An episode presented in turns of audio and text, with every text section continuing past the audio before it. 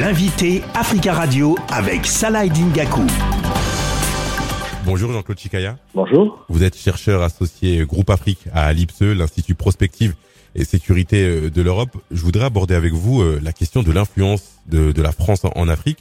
Est-ce qu'on peut considérer ces, ces dix dernières années que la France a perdu de son influence sur le continent africain et pourquoi? Oui, elle perd euh, de son influence depuis beaucoup plus longtemps d'ailleurs que cette dernière décennie. Il y a une érosion euh, mais qui ne date pas de ces dernières décennies ou du ou du mandat de, de, de Monsieur du président Macron. C'est-à-dire que l'ensemble, quoi, tous ceux qui euh, étaient, qui ont précédé euh, la, présidence de Monsieur Macron, souvent ont annoncé euh, la fin d'une d'une France-Afrique, mais qui qui perdure.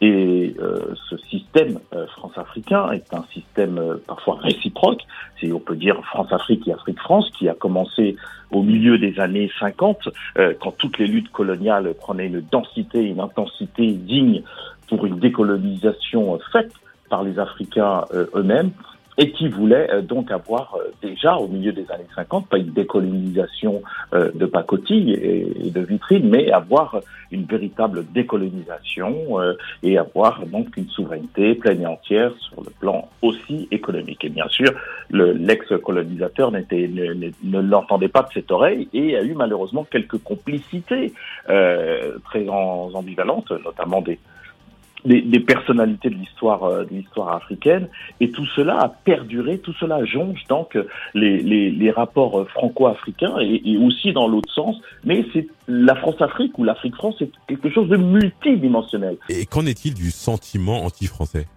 Ce, ce, cette expression sentiment euh, anti-français, ça voudrait dire que tout d'un coup, les, les, les, Africains sont étreints par un racisme à l'égard euh, de tous les Français, tous les Français vivent bien dans toutes les capitales françaises, euh, dans toutes les capitales africaines. Mmh. Et en France, il n'y a pas de, de, de heurts. Il y, a, il y a souvent des discussions, parfois vives, mais il y a aussi des Français, Français, franco-français, qui demandent que, les, que, les, que la politique à l'égard des, des, des, pays africains change. Parmi euh, les, les, différents événements qu'il y a eu en 2022, il y a eu cette, euh, on va dire, cette, tension durant quasiment toute l'année entre le pouvoir malien et, et, et, la France qui a abouti au départ des, des soldats français.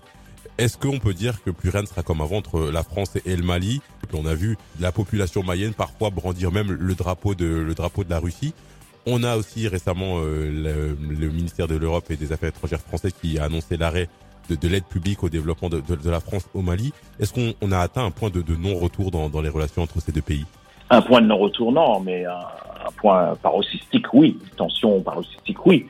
Euh, la, la, les autorités euh, maliennes euh, ne sont pas satisfaits. On peut, euh, on peut le comprendre euh, des relations euh, et de la lutte qui n'a pas été toujours été conjointe parce que la France avait des velléités de, de, de commandement, donc il voulait mettre euh, sous tutelle une souveraineté euh, malienne comme elle avait pu le faire euh, avant, et malheureusement il y avait une, une forme d'acceptation. Et ce que cela a participé à la crise malienne et a, et a érodé le, les, rapports entre le Mali et la France, mais il y a aussi un trompe-l'œil. Quand M.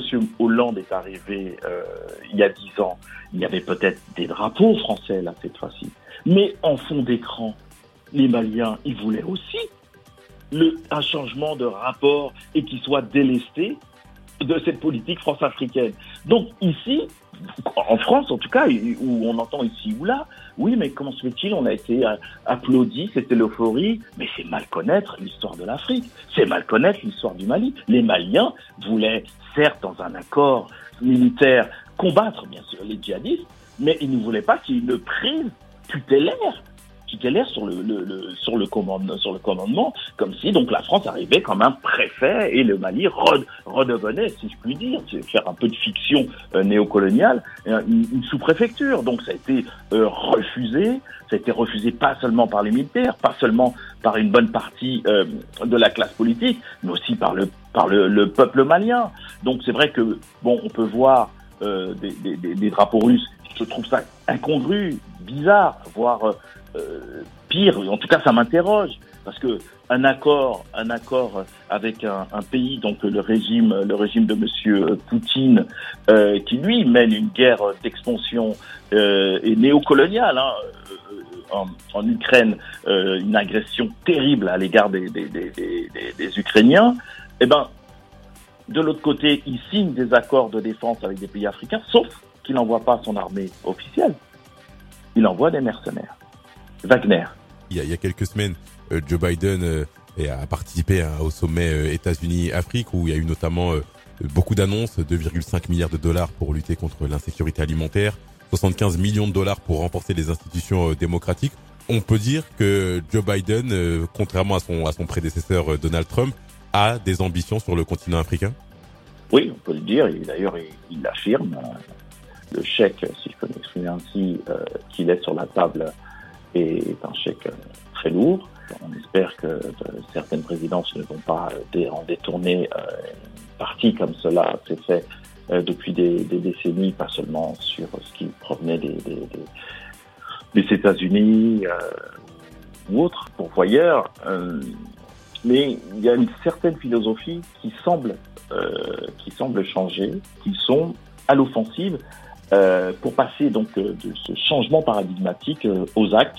Donc on voit bien qu'un vide laissé ou une érosion euh, d'une influence eh ben, est tout de suite euh, remplacée. C'est le, c'est le jeu géopolitique. Donc il n'y a pas euh, souvent l'Afrique malheureusement ici a été vue comme comme une chasse gardée euh, donc, n'ont pas malheureusement voulu, parce que je pense que là, c'est une question de volonté intellectuelle, mhm. c'est une de volonté politique, de volonté euh, géopolitique. Donc, ils sont dépassés. Euh, ils sont dépassés par leur représentation et par euh, leur vision figée et fixiste, qui était déjà erronée et qui l'est de plus en plus. Donc, toutes les générations le rappellent. Les États-Unis sont beaucoup plus offensifs. La Chine va l'être et va continuer de l'être. Euh, la Russie aussi, euh, le Brésil, euh, la Turquie et bien d'autres. Merci beaucoup Jean-Claude Ticaya d'avoir répondu à nos questions. Je rappelle que vous êtes chercheur associé groupe Afrique de l'IPSE, l'Institut Prospective et Sécurité de l'Europe. Merci à vous. Je vous en prie.